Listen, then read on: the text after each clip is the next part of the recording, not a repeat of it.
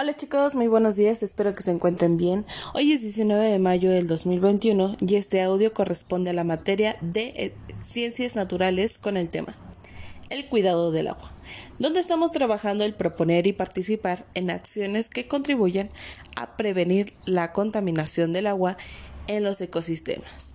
Hoy, miércoles 19, daremos inicio a la actividad número 3 del mes donde van a colocar la palabra que corresponda dentro de la imagen a las siguientes eh, a las siguientes imágenes que ya se les fue explicadas la semana pasada, que corresponden a cuáles sean los tipos de formas para poder este para poder potabilizar el agua, cuáles sean los métodos ya sea el de ebullición, filtración y coloración.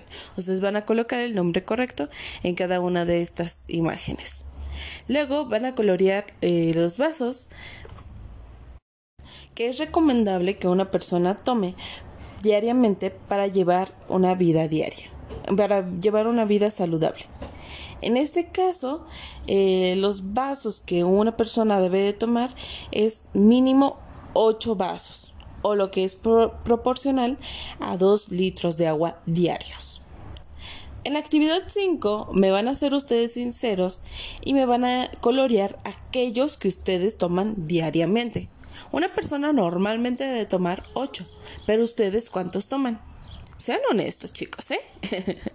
Por ahí me van a responder esas, esas tres actividades para el día de hoy de ciencias naturales.